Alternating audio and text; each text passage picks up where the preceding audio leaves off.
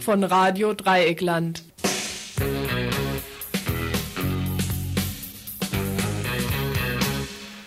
Ihr hört das Tagesinfo vom 9. Februar 1992.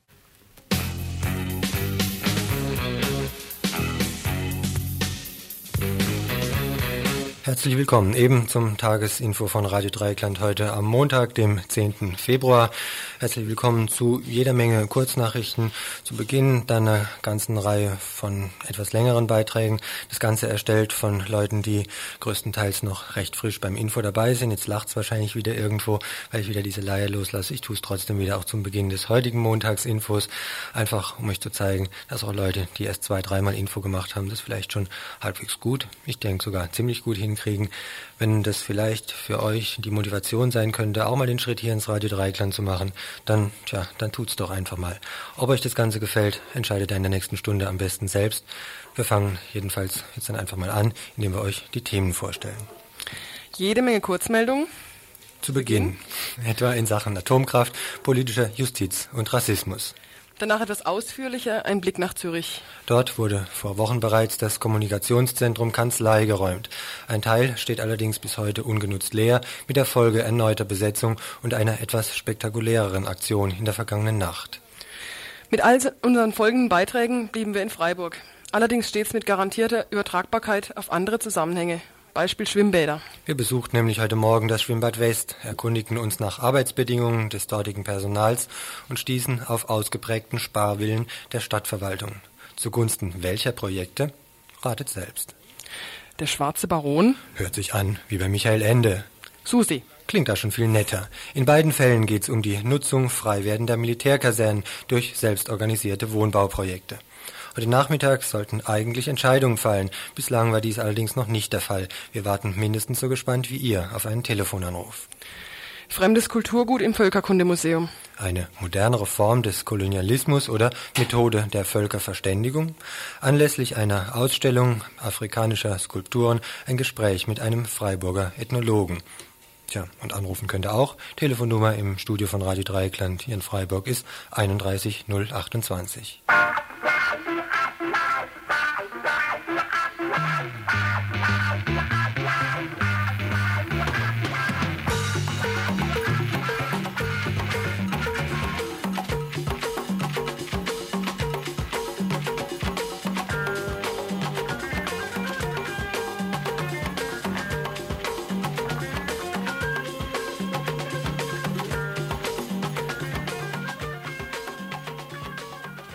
dass dem individuellen Straßenverkehr Vorrang gegeben werden soll, beweist einmal mehr die Planung zur B 31.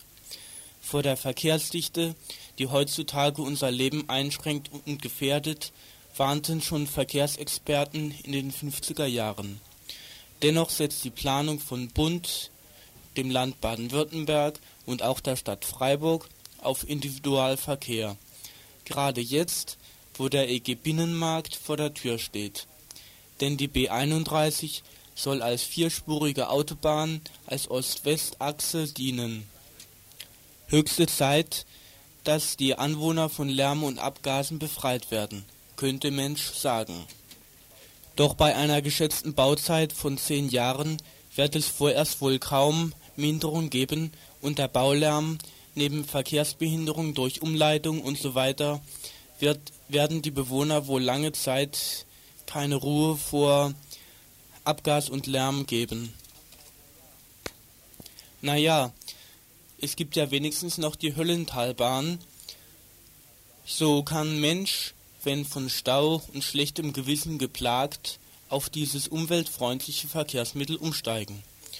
Nur, es dürfen nicht allzu viele werden, sonst wird es wieder zu solchen Zuständen kommen, wie an jenem Sonntag, als die umweltbewussten Bundesbahnbenutzer drei überfüllte Züge durchfahren lassen mussten, um, sich dicht gedrängt stehend im Eisenbahnwaggon mit der Deutschen Bundesbahn umweltschonend transportieren zu lassen.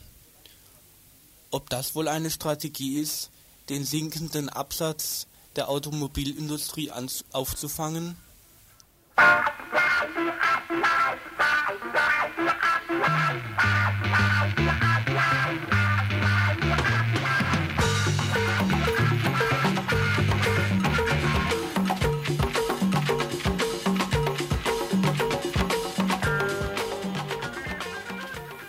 Drama ohne Ende, während sich mehr und mehr in den Köpfen durchsetzt, dass es Stoffe und Substanzen gibt, von denen Mensch am besten die Finger lässt, scheinen einige nach wie vor unbelehrbar bleiben zu wollen.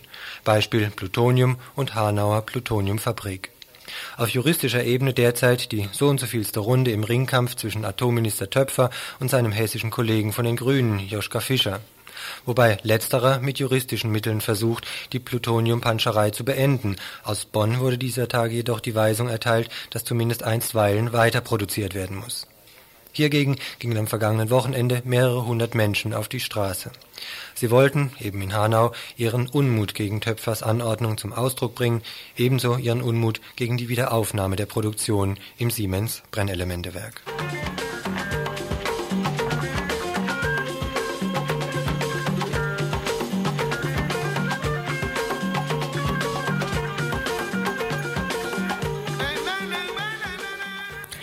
Yom Kippur und Car Wars im Kinderzimmer.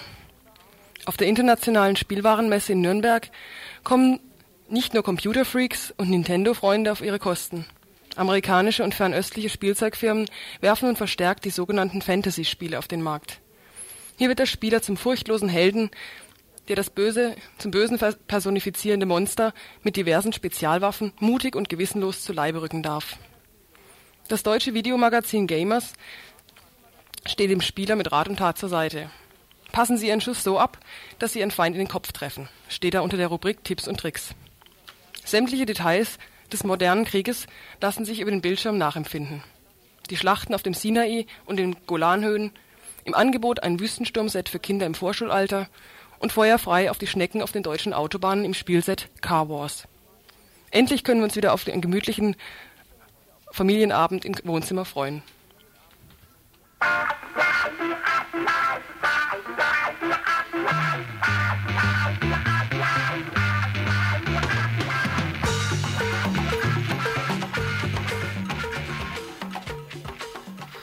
Ausländerfeindlichkeit hat viele Gesichter. Sie beginnt beim Duzen von Fremden, die des Deutschen nicht so ganz fließend mächtig sind, und endet beim Werfen von Molotow-Cocktails auf Flüchtlingswohnheime. Eine besonders perfide Form wurde kürzlich aus Bötzingen gemeldet. Dort lud die Hausverwaltungsfirma Paulus zur außerordentlichen Eigentümerversammlung eines Mehrfamilienhauses ein. Zwei Seiten lang wurden die Wohnungseigentümer auf die Dringlichkeit der Sitzung hingewiesen, Modalitäten erklärt, Vertreter zu bestimmen und so weiter. Alles mit einem Ziel, unbedingt die Beschlussfähigkeit der Sitzung zu garantieren. Außerordentlich Dringliches stand da also an, Gefahr war regelrecht im Verzug. Eine Eigentümerin plant nämlich, ihre in dem Mehrfamilienhaus gelegene Eigentumswohnung zu verkaufen an einen Menschen mit türkischer Staatsangehörigkeit. Als Ungeheuerlichkeit wird dies von dem Verwalter Karl Paulus offensichtlich angesehen, denn neben der geschilderten Dringlichkeit, mit der er zur Sitzung lädt, setzte er ganze vier Tagesordnungspunkte zu diesem Themenkomplex auf die Tagesordnung. Ziel, siehe Punkt 4.1, Beschlussfassung zum Stopp weiterer Verkäufe an Ausländer. Punkt 4.2 Beschlussfassung zum Stopp weiterer Vermietungen an Ausländer. Der Hintergrund, man wollte eine, wie es an anderer Stelle hieß, weitere Wertminderung der Wohnanlage infolge Vermietungen und Verkäufen an Ausländer vermeiden. So stellen sich also Hausverwalter den Umgang mit Ausländern und Ausländerinnen vor. Allerdings wohl nicht so ganz im Sinne der in dem Haus Wohnenden. Die sprachen sich vergangenen Freitag nämlich gegen den unverschämten Vorschlag des Verwalters Paulus aus, diskutierten die Vorlage zwar, zur diskriminierenden Entscheidung kam es allerdings nicht.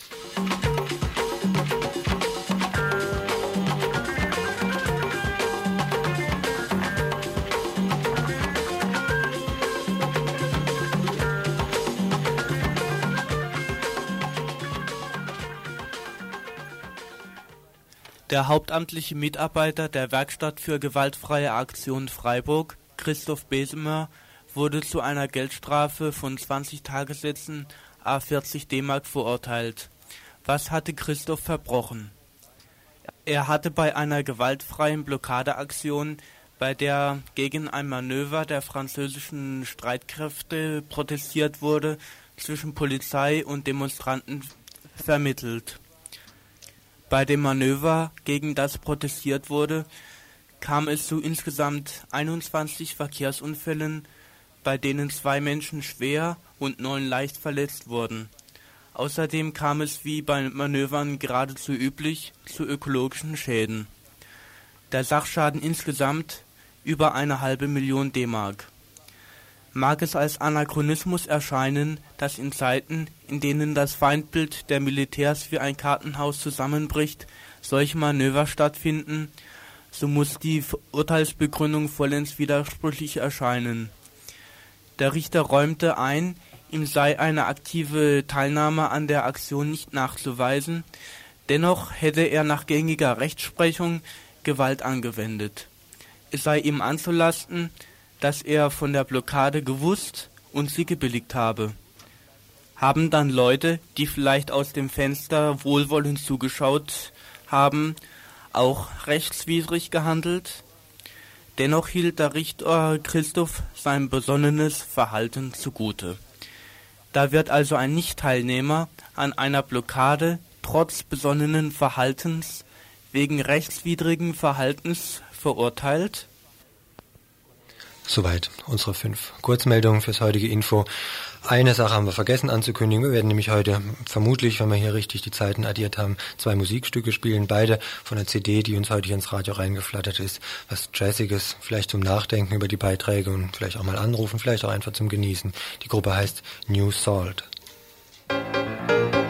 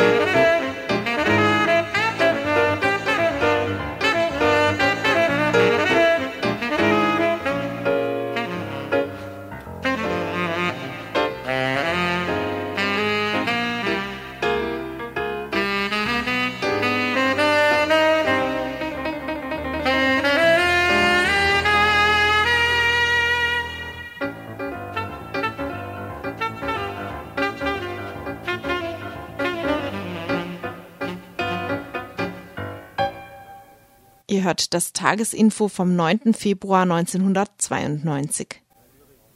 Die Herrschenden in Zürich sind derzeit recht intensiv bemüht, Recht und Ordnung in ihrem Sinne herzustellen. Etwa indem der Platzspitz nun seit wenigen Tagen endgültig geschlossen ist.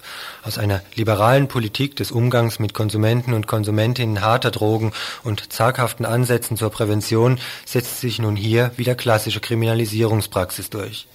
Mit der Konsequenz, dass Fixer und Fixerinnen durch die ganze Stadt getrieben werden. Finden sich mehr als drei Süchtige unter einem Balkon zusammen, um sich wieder einen Schuss zu setzen, wird ihnen keineswegs eine Möglichkeit gegeben, mit sterilen Spritzen sich auch noch vor AIDS zu schützen. Vielmehr werden sie auseinandergetrieben, um, tja, das weiß eben auch niemand. Vielleicht, um das Problem ein bisschen besser zu verdrängen.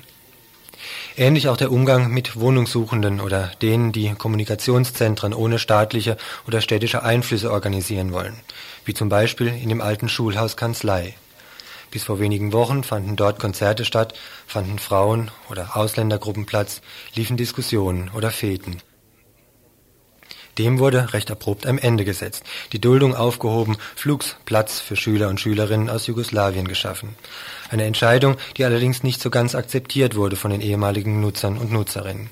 Letzte Woche wurde recht häufig demonstriert für den Erhalt der Kanzlei, insbesondere für die weitere Nutzung der immer noch leerstehenden und lediglich mit einem Bretterverschlag vernagelten Turnhalle.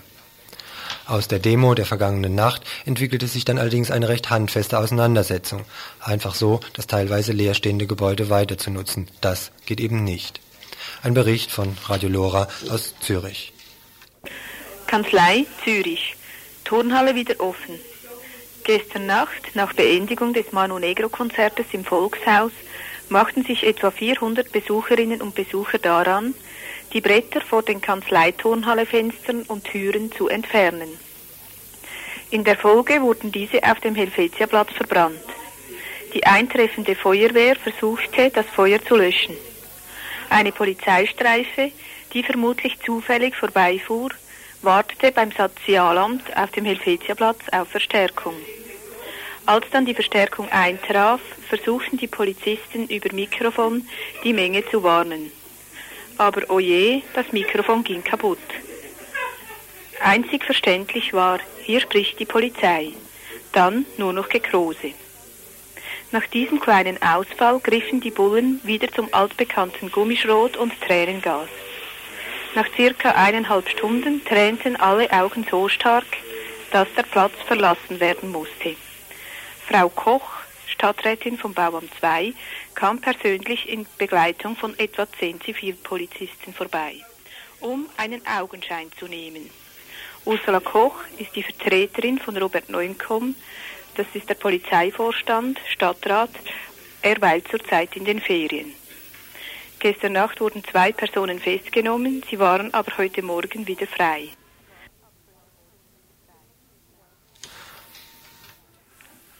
i'm sorry i'm sorry i'm sorry i'm sorry i'm Bye.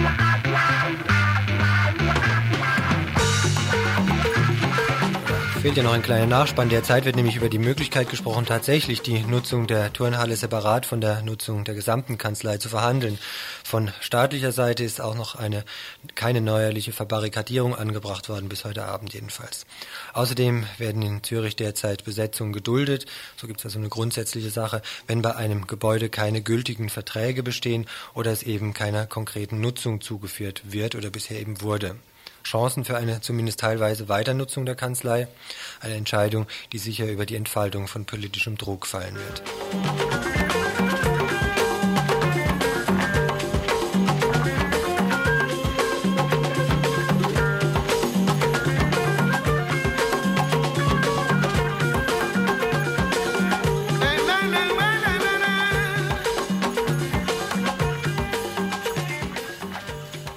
Maß halten bei den Tarifabschlüssen mahnt seit vergangenem Wochenende nun auch das Möchtegern Über-Ich der Nation Richard von Weizsäcker.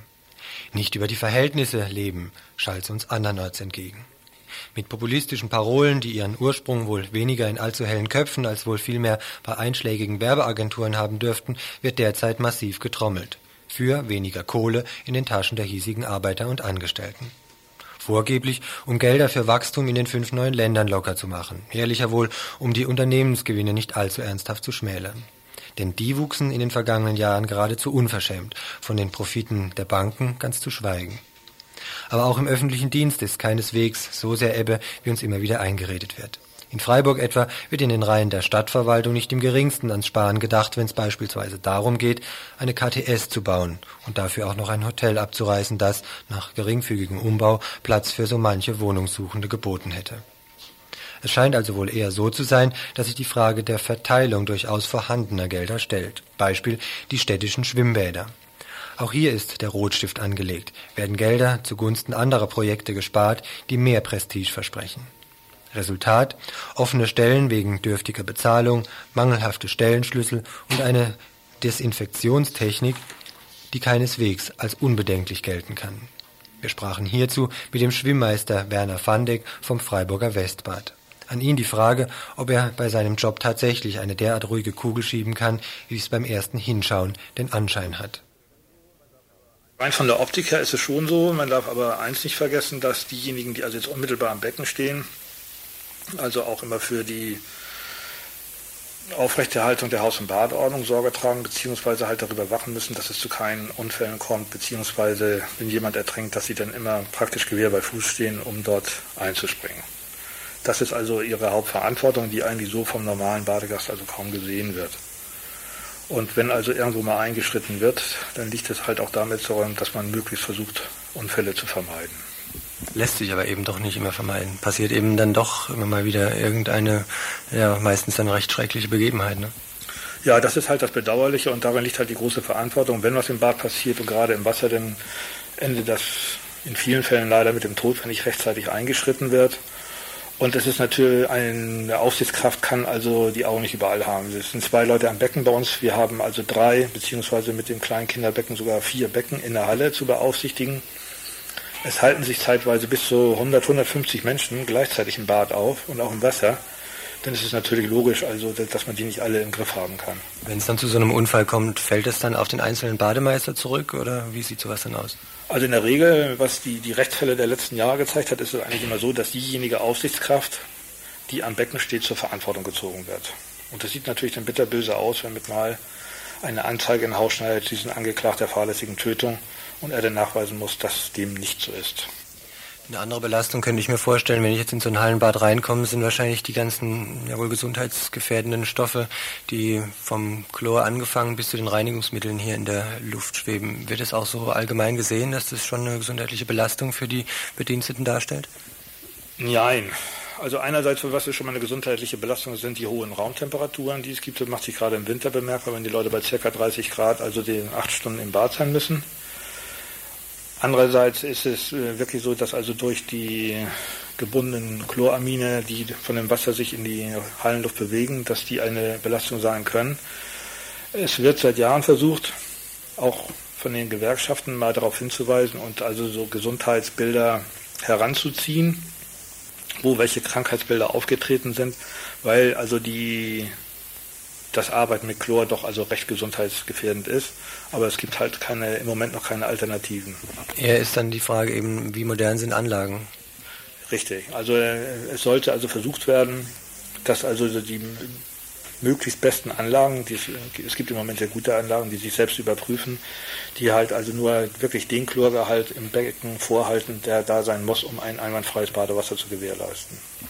Jetzt haben wir des Öfteren ist uns schon eben zu Ohren gedrungen, dass die Bezahlung irgendwo auch äh, relativ, naja, also zumindest mal eben kritisiert wird. Dass das vielleicht auch eine Ursache dafür ist, dass ähm, Personalstellen hier in der Stadt offen sind, wohl auch in anderen Städten. Ähm, in welche Richtung müsste sich denn da was verändern? Es ist halt ein Bundesproblem. Es hat keiner mehr Lust, abends zu arbeiten, wenn andere Leute Feierabend haben oder am Wochenende. Und der normale Bürger, der halt normale Arbeitsstunden hat, der geht halt gern nach Feierabend beziehungsweise am Wochenende zum Schwimmen und da hat halt keiner nicht unbedingt Lust zu arbeiten. Es müsste schon finanzielle Anreize geschaffen werden für die Leute, die dort arbeiten, dass ihnen das nicht so vergelt werden. Und da tun sich allgemein die Kommunen, das ist nicht nur so in Freiburg so, das ist in anderen Städten sogar noch viel schlimmer. Aber auch gerade in Freiburg, da sind sechs offene Stellen, die nicht besetzt werden können, obwohl inseriert wird, aber es melden sich halt keine Leute mehr, beziehungsweise gehen Leute, die auch diesen Beruf erlernt haben, aus dem Beruf raus, weil sie keine Perspektiven sehen. Also bleibt für mich jetzt nach dem Gespräch unterm Strich übrig, es müsste schon von der Stadt auch nochmal Geld locker gemacht werden. Eben in Richtung vernünftige technische Anlagen, was jetzt eben die Desinfektion angeht, in Richtung vielleicht Verbesserung des Stellenschlüssels, aber eben auch in der Bezahlung der einzelnen Angestellten ähm, ja, des Personals. Auf jeden Fall. Es werden ja im Moment auch äh, also versucht, Einsätze zu machen im Faularbeit, wo also seit einiger Zeit die Lüftung völlig im Eimer ist wird versucht, also das wieder in die Gange zu bringen. Wir haben hier im Westbad im letzten Jahr haben wir lüftungstechnisch einige Neuerungen geschaffen, um auch die Luft zu verbessern. Aber gerade speziell, was solche Schlüsselpositionen wie Kloanlagen und sowas betrifft, also da müsste man doch auf dem neuesten Stand bleiben. Gibt es Chancen, da einiges zum Besseren zu wenden? Das steht außerhalb meiner Kompetenz. Das ist eine, teilweise eine politische Entscheidung, wo welche Gelder eingesetzt werden. Ja, da sprachen wir mit Werner Vandeck vom Freiburger Westbad. In ganzer Länge ist das Gespräch eben, es war leicht gekürzt, dann zu hören voraussichtlich am 27. Februar in der Sendung des RDL Arbeitsweltradios. Das ist nachmittags, donnerstags ab 16 Uhr.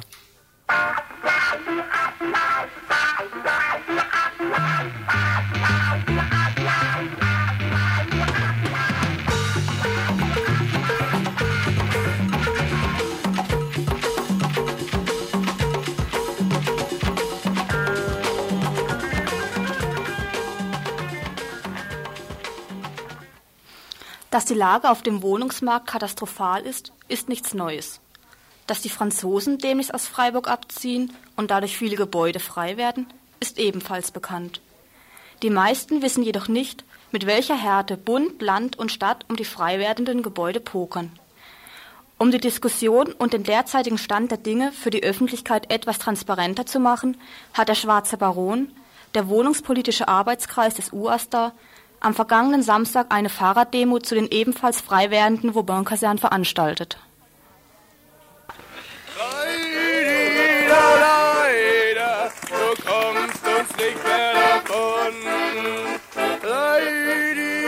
Leider, jetzt krallt dich der schwarze Baron.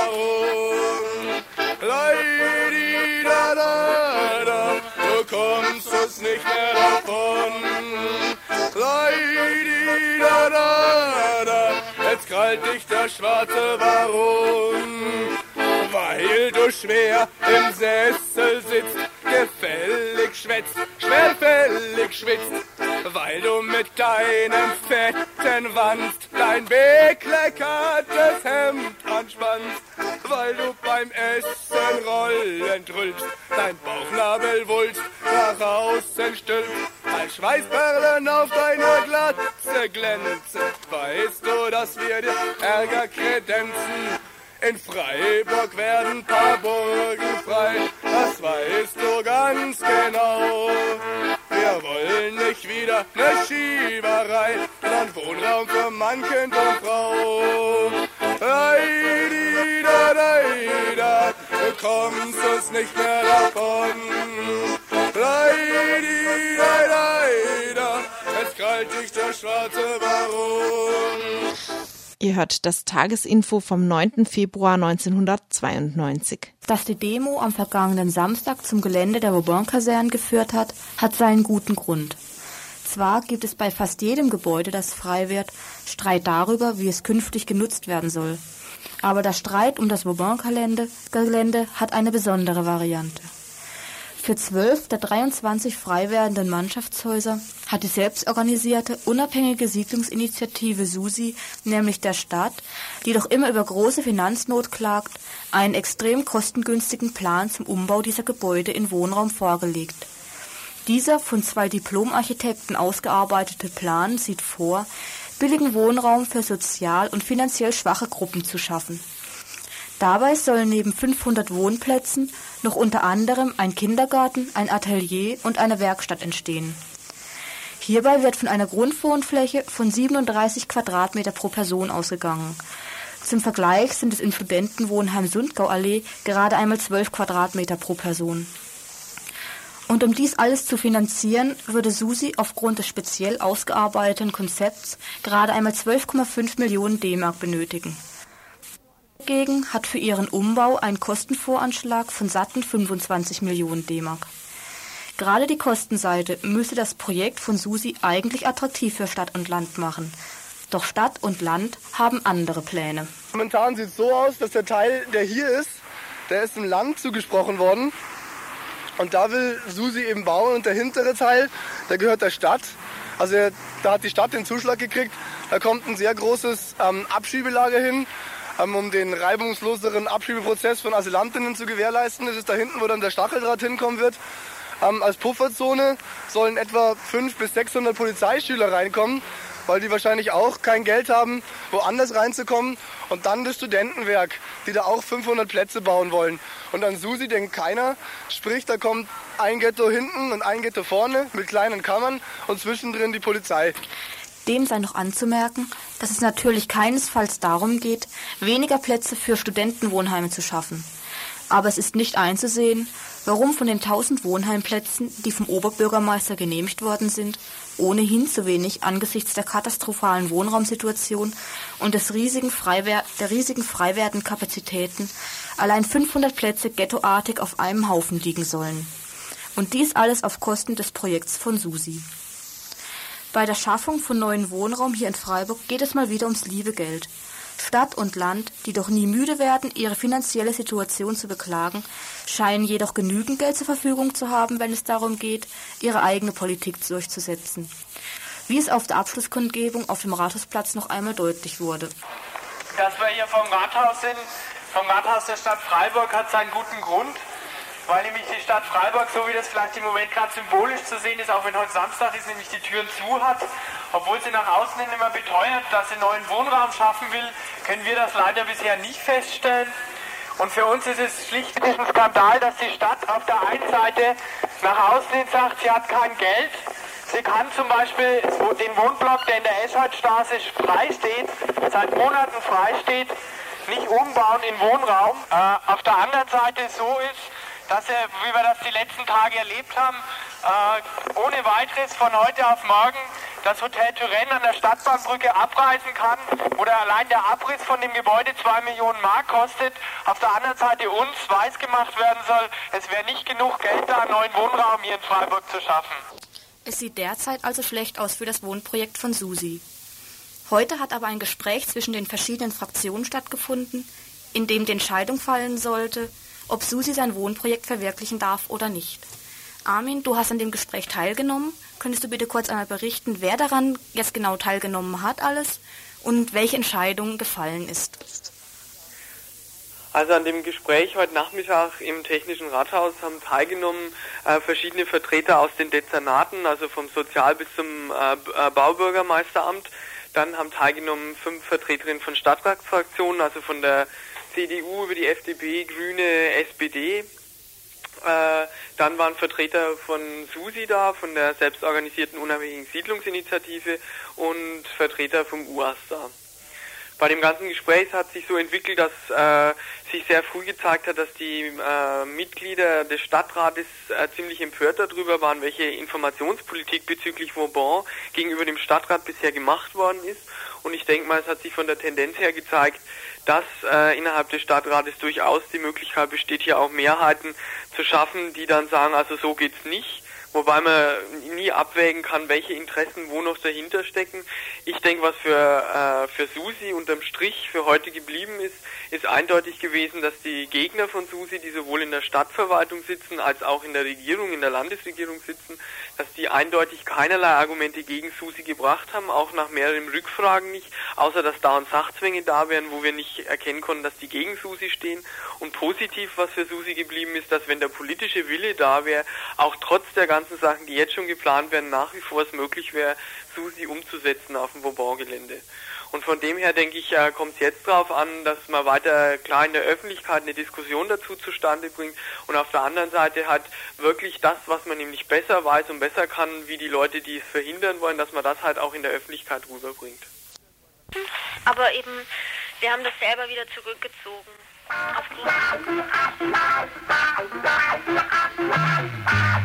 Hier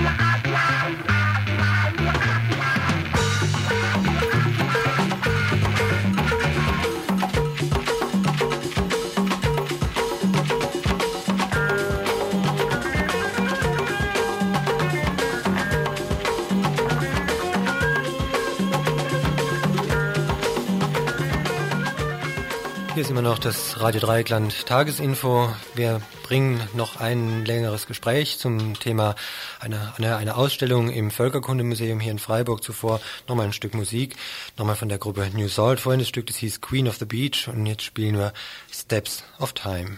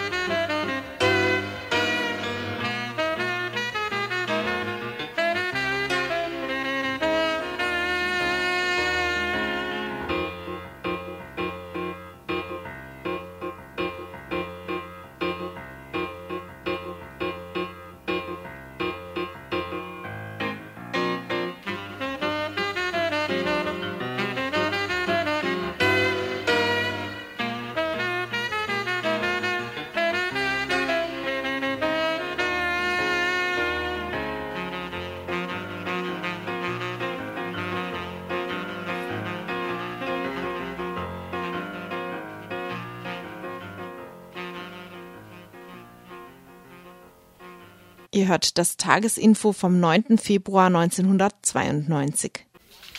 Im Rahmen der 500-Jahr-Feiern bzw. Gegenaktionen zur Entdeckung Amerikas haben auch die Diskussionen um Aufgaben und Sinn der Ethnologie bzw. Völkerkunde neue, neuen Zündstoff erhalten. Auch von Amerika einmal abgesehen. Dient die Völkerkunde der Verständigung der verschiedenen Kulturen?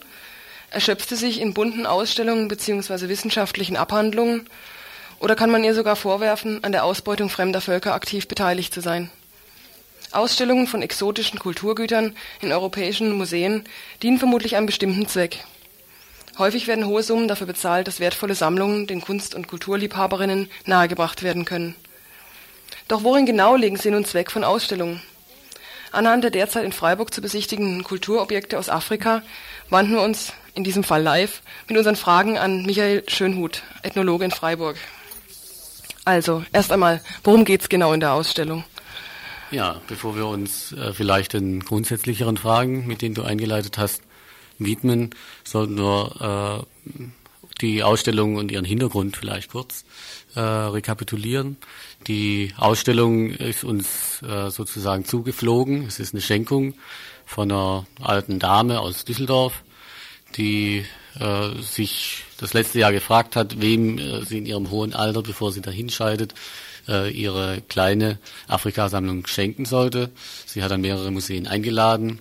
Wir haben dann wohl aufgrund äh, von Sympathie den Zuschlag erhalten und haben auch die Möglichkeit bekommen, dazu einen Katalog zu machen und sie hat die Ausstellung finanziert. Das heißt, gekostet hat die Stadt Freiburg oder das Völkerkundemuseum nichts. Äh, das Ganze war mit ähm, der Auflage oder auch äh, von uns her mit dem Entgegenkommen verbunden, dass wir die Ausstellung, äh, dass wir die Sammlung als Ausstellung gesamthaft vorübergehend zeigen. Ursprünglich war die Ausstellung noch auf Ende letzten Jahres geplant.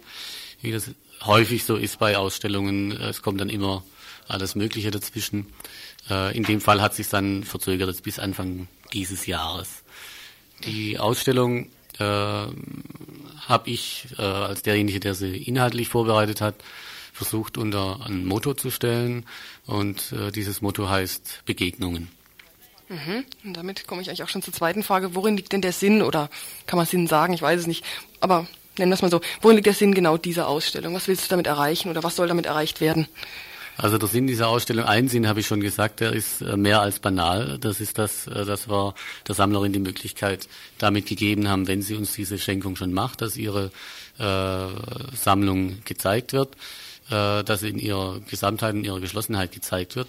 Für mich hat sich die Frage gestellt, was fange ich mit einer Sammlung an, an der ich äh, von den Objekten her, das heißt von dem, äh, mit, womit ich was vermittle, äh, überhaupt nichts ändern oder dran rütteln kann. Das heißt, ich kann nicht mit einer freien Konzeption hinkommen äh, und mir äh, die Objekte, die den Inhalt, den ich gern möchte, transportieren sollen, dann darstellen. Ich musste mir also äh, von Gegebenheiten, äh, die vorhanden waren, das heißt von diesen 72 Objekten, äh, die ins Museum gekommen sind, überlegen, äh, was kann ich da ich als Ethnologe ein bisschen einen weiteren Anspruch hatte, als nur eine Sammlung, weil sie uns geschenkt wurde, zu zeigen, was kann ich damit noch transportieren. Und äh, ich bin eigentlich dann ausgegangen von dem, dass ich äh, ziemlich unfroh war, äh, zuerst eine äh, fixe Sammlung zu haben, äh, die eine ganz persönliche äh, Auswahl, auch eine ganz persönliche Sichtweise einer Sammlerin zeigt äh, ich hätte unter Umständen andere äh, Gegenstände, wenn ich das Geld gehabt hätte, äh, gesammelt. Sie hat übrigens nicht in Afrika gesammelt, sondern in 60er und 70er Jahren in deutschen und schweizerischen Kunstantiquariaten die Sachen gekauft und zwar rein nach Gusto, das heißt rein nach persönlichem Gefallen. Mhm. Und was für einen Anspruch hast du jetzt an diese Begegnungen, wie du es nennst? Ja, ich bin äh, dann von äh, zur Ausgangssituation, die ich nicht ändern konnte, äh, ausgegangen. Habe eigentlich das, was ich empfunden habe bei der Sammlung, nämlich dass es eine sehr persönliche Begegnung äh, mit der afrikanischen Kunst war, versucht aufzunehmen und zu erweitern. Das heißt, mir die viel grundsätzlichere Frage gestellt, äh, wie begegnen wir Europäer oder wir hier in Deutschland überhaupt äh, der sogenannten afrikanischen Kunst? die ja in ihrem äh, ursprünglichen Zusammenhang oft was ganz anderes als Kunst äh, dargestellt hat. Wenn, dann kann man sie, äh, wenn überhaupt, als Gesamtkunstwerk äh, nur bezeichnen oder einordnen. Ich möchte das vielleicht an einem Beispiel einer Maske, weil es sind hauptsächlich Masken oder stehende Plastiken, die ausgestellt sind, zeigen äh, oder darstellen. Äh, eine Maske, so wie wir sie ins Museum meistens kriegen, fast immer auch im Magazin haben oder in Ausstellungen, auch so wie sie es gesammelt hat, ist eine bloße Maske mit nichts dahinter.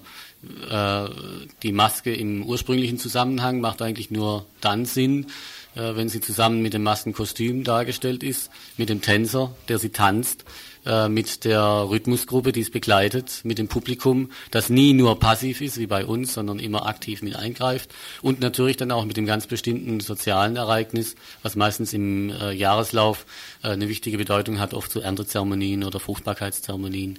Das alles würde eigentlich zu der Maske gehören äh, und ich bin mir dieser äh, Problematik durchaus bewusst, dass äh, Afrikaner, solange die Masken traditionell noch einen Sinn haben, alles andere machen als das, was wir machen, nämlich die Masken werden nie ausgestellt. Sie treten auf und zwar nur zu den Zeitpunkten, wo sie gebraucht werden und werden dann versteckt oder einfach äh, zurückgestellt. Ich weiß gerade auch nochmal ganz kurz dazwischen fragen darf. Meinst du denn, das äh, kommt in, in dem Sinne dann rüber, dass da irgendwas im Sinne, ich hatte jetzt vorhin in der Themenankündigung ganz zu Beginn der Sendung mal irgendwann diesen Begriff Völkerverständigung irgendwie wieder ausgegraben und da mit ins Spiel gebracht. Denkst du denn, damit kann so ein Stück weit sowas geleistet werden? Ja, also äh, ich habe den Begriff nicht reingebracht, der ist mir eigentlich äh, zu hoch gehängt für diese Ausstellung. Ich bin sowieso äh, in meiner Praxis im Museum, die noch nicht sehr weit geführt hat. Ich bin jetzt äh, im Moment wieder arbeitslos äh, aber äh, war bei mehreren Ausstellungen dabei. Ich bin sehr skeptisch in der Zwischenzeit geworden äh, über den Anspruch, den ich selber rüberbringen kann in so einer Ausstellung. Das heißt, äh, ich denke, das ist aber meine persönliche Meinung, man kann äh, bei der Ausstellungsidee, egal jetzt was man transportieren will, in dem Fall waren es bei mir äh, Anstöße äh, fürs Museumspublikum zu zeigen, welche unterschiedliche Begegnungsmöglichkeiten tatsächlich da sind, äh, dass man mit dem Anspruch eigentlich gar nicht tief genug einsteigen kann. Es wird dann sowieso äh, sich während der Konzeption einiges verselbstständigen. Es kommt viel an, an äh, Ideen rein, äh, die man dann vielleicht äh, auch noch mit rüberbringen kann. Aber für mich war eigentlich äh, deshalb dieses Motto, wie ich es jetzt mal sagen möchte, äh, Begegnungen, äh, immer wieder der Bezugspunkt, auf den ich es auch versucht habe zurückzuführen. Ganz kurz, in der Ausstellung heißt das für mich, äh, die erste Begegnung, die der äh, Besucher hat, ist eigentlich nicht mit den Objekten, sondern mit Zitaten, und zwar historischen Zitaten von berühmten oder weniger berühmten Leuten, die meinten, zu afrikanischen Objekten Aussagen machen zu müssen äh, die oft mehr über diejenigen Leute und auch über die Zeit, in der äh, das gesagt wurde, aussagt, als tatsächlich äh, inhaltlich eine äh, tiefsinnige Äußerung über afrikanische Kunst zu sein. Wenn ihr Lust habt, kann ich euch zwei oder drei solcher historischer Zitate kurz nennen. So sagt zum Beispiel, und das findet sich in der Ausstellung dann auch wieder, Friedrich Ratzel, das ist ein berühmter Vorgänger von mir, möchte ich mal sagen, also ein Geograf und Völkerkundler Ende des 19. Jahrhunderts. In der Darstellung des Hässlichen übertrifft kein Volk die Westafrikaner. Dazu die Ungeschicklichkeit, womit besonders die Götzenbilder gearbeitet sind. Daran kann man erkennen, dass auch äh, das Ethnologe-Sein einen noch nicht äh, befreit, bestimmte Brillen aufzuhaben. Zu dieser Zeit war das einfach eine Aussage, die total typisch war. Äh, ein Kollege von ihm, das heißt ein Kunsthistoriker, äh, Karl Wörmann, sagte noch 1915, die Fantasie der lachlustigen Neger ist aufs Groteske gerichtet. Ihre Bildhauerei neigt dementsprechend zur Karikatur, zum Unanständigen. Das sind Zitate, über die wir heute äh, wahrscheinlich nur noch schmunzeln oder lachen können, aber äh, sie sagen sehr viel aus über, äh, die, äh, über die, den Blick, über äh, die Art äh, und über den Standpunkt, von der man sich äh, aus äh, an afrikanische Kunst genähert hat. Und ich äh, beginne eigentlich, je nachdem, wo man die Ausstellung äh, dann anfangen will, äh, mit einem Zitat, äh, das ein Dogon äh, einem Ethnologen gesagt hat. Die Dogon sind ein, äh, eine ethnische Gruppe in Mali, die sehr bekannt sind durch ihre berühmten Felsendörfer. Äh, und der Dogon, der da oben an den Bandiagara-Felsen zusammen mit dem Ethnologen steht, sagt zum Ethnologen, ja, es ist wirklich ein wunderbarer Blick von hier oben die Hirse wächst wirklich gut dieses Jahr. Der Ethnologe hatte eigentlich die wunderbaren Felsendörfer gemeint. Äh, dem Dogon äh, war für seinen Blick und auch für seinen Hintergrund die Hirse wesentlich wichtiger. Und das ist für mich einfach so ein äh, Bild, äh, das ich im Speziellen auf die Kunst, aber auch ganz allgemein übertragen lässt. Man kann sogar am selben Punkt stehen und was ganz anderes drin sehen. Und deshalb ist für mich die Ausstellung äh, eine äh, Begegnung, die ich versuche zu zeigen, wie man sie als Sammler hatte, wie sie die Sammlerin persönlich hatte, wie überhaupt Sammler und Kunstkritiker an afrikanische äh, Gegenstände, plastische äh, Gegenstände, die bei uns in Europa sind, äh, hingegangen sind, wie wir Ethnologen, wenn ich das mal verallgemeine, obwohl auch wir natürlich äh, unterschiedliche Blickweisen haben, dem begegnen und auch wieder äh, äh, Ausstellungsbesucher in der Ausstellung äh, den Objekten begegnen kann. Aber das heißt ja vielleicht auch, zumindest im Zusammenhang mit dieser Ausstellung, dass man sich höchstens anmaßen kann oder sich vorstellen kann, dass man dieser Geberin begegnet oder sich selber. Also ich denke, im Grunde genommen geht es dann im Endeffekt nur noch darum, was man in den Dingen sieht, aber nicht mehr, was wirklich dahinter steckt. Und das ist halt auch die Frage, die ich dann im Allgemeinen habe. Erschöpft sich der Sinn von irgendwelchen Ausstellungen darin, dass man sich selbst bespiegelt, dass die Ethnologen sich selbst bespiegeln? Oder kann man vielleicht den Anspruch, den man hat, auch versuchen, als Führungskraft vorangehen zu lassen. Also nicht, dass man den Anspruch zurückschraubt aufgrund dessen, was vorhanden ist, an, an Tatsachen orientiert, sondern versucht auch was zu ändern, eben über Ausstellungen hinaus und irgendwelche Objekte hinaus vielleicht versuchen, wirklich was über das Volk zu berichten oder sie sogar selber berichten zu lassen. Ja, also das Zweite, was du gesagt hast, finde ich einen sehr wichtigen sehr interessanten Ansatz. Ich bin der Meinung, man muss das nicht bei jeder Ausstellung, man muss es vor allem nicht, äh, wenn es dann, äh, was auch schon einige Mal passiert ist, dann mehr so als Schamschürzchen noch dazukommt, äh, lassen wir sie noch selber, zumindest in Zitaten, äh, sprechen oder berichten über die aktuelle politische Situation, was man äh, erschöpfend äh, dann, wenn man es machen wollte, eigentlich anders machen müsste. Äh, ich denke aber, äh, dass das, was ich mit den äh, vorhandenen Gegebenheiten, die ich geschildert habe, äh, erreichen konnte, war nicht viel. Und äh, ich denke auch, dass schon einiges geschaffen ist, wenn man die Leute überhaupt wenn sie ins Museum gekommen sind, ein bisschen zum Nachdenken, ein bisschen zum Grübeln und warum nicht äh, zum Nachdenken auch über sich und über das, wie sie bisher die Sachen angeguckt haben, bringen kann und vielleicht, dass sie das nächste Mal, wenn sie sowas äh, sehen, wenn sie in ein anderes Museum gehen, vielleicht ein kleines Schrittchen weitergekommen sind, der eine oder andere. Okay, dann möchtest du vielleicht gerade noch sagen, von wann bis wann die Ausstellung genau läuft? Ja, die Ausstellung hat äh, jetzt am 31, 31. Januar geöffnet, hat äh, regelmäßig Führungen, soweit ich informiert bin, sonntags. Ich werde sie gelegentlich selber machen. Ansonsten äh, werden Studenten der Völkerkunde, Studentinnen, die äh, zum Teil bei der beim Aufbau der Ausstellung auch kräftig mitgeholfen haben, äh, die Führungen machen und die ganze Sache läuft bis zum 3. Mai. Äh, dazu gibt es auch einen Katalog, äh, der äh, relativ günstig zu erwerben ist, was auch damit zusammenhängt, dass er zum Teil mitfinanziert wurde. Sag doch vielleicht nochmal das konkrete Thema zum Schluss nochmal. Das konkrete Thema heißt äh, Begegnungen mit der Kunst Afrikas. Die Sammlung Mongeau, das ist der Name dieser äh, Geberin. Äh, und äh, wie gesagt, dieses Motto wird in der Ausstellung versucht, auf die verschiedensten Arten und Weisen ähm, rüberzubringen. Äh, vielleicht auch nur noch ein Beispiel in der Ausstellung selber. Ich sage zu jedem Objekt auch äh, was äh, über seinen kulturellen Hintergrund, äh, über kulturelle Bedeutung, wenn es gab, auch äh, Fotografien, äh, dass man zumindest mal sieht, wie das äh, im ursprünglichen Zusammenhang eigentlich in Funktion gestanden ist. Wir haben als die zwei ersten Objekte zwei Masken, zwei Aufsatzmasken von Bamana, auch aus Mali. Das sind Antilopenmasken. Und wenn man sie anguckt, kann man sie als Antilope erkennen, aber äh, der Anspruch ist eigentlich zu zeigen, dass die Leute, die diese Maske tanzen, hinter dieser Maske eigentlich keine Antilope sehen, sondern einen Kulturheros, also eine Schöpfergestalt, die ihn die Hirse gebracht hat, die, über, die ihn überhaupt äh, die Kultur ermöglicht hat.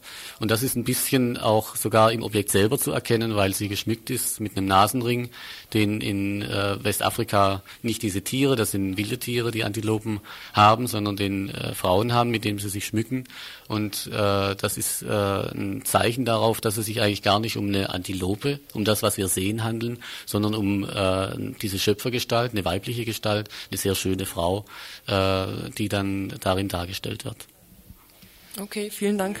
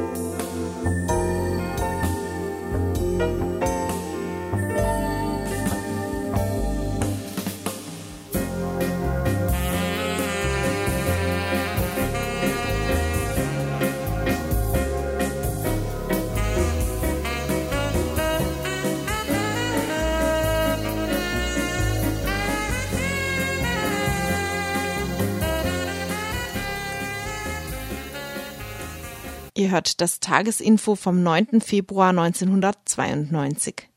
Tja, soweit das Tagesinfo von Radio Dreieckland. Was wir noch nicht haben, das sind die Veranstaltungshinweise. Drei Stück gibt es dazu an der Zahl. Ja, beim ersten, da geht es um Ozon. Seit nämlich durch den kürzlich veröffentlichten NASA-Bericht klar ist, dass sich ein Ozonloch auch über der westlichen Hemisphäre bildet, wird das Thema Ozon endlich auch bei uns heiß diskutiert. Um den Ausstieg aus der FCKW-Produktion voranzutreiben und um öffentlich Druck zu machen, hat sich ein Arbeitskreis Ozonloch des SPD-Ortsvereins Haslach-Weingarten gebildet. Ziel dieses Arbeitskreises ist es, auf die weltweiten Wein Warnungen seitens der Wissenschaftler mit konkreten politischen Handeln zu reagieren. Forderungen der Gruppe sind zum Beispiel der sofortige Ausstieg aus der FCKW-Produktion und ein bundesweites Recycling-System, nach dem Hersteller von FCKW auch die Entsorgung derselbigen wieder übernehmen hätte zu müssen. Wer Zeit und Lust hat, in dem Arbeitskreis Ozon noch mitzuarbeiten, das erste gemeinsame Treffen ist am Donnerstag, 20. Februar um 20 Uhr im Gasthaus Eiche, Markgrafenstraße 67 in Haslach.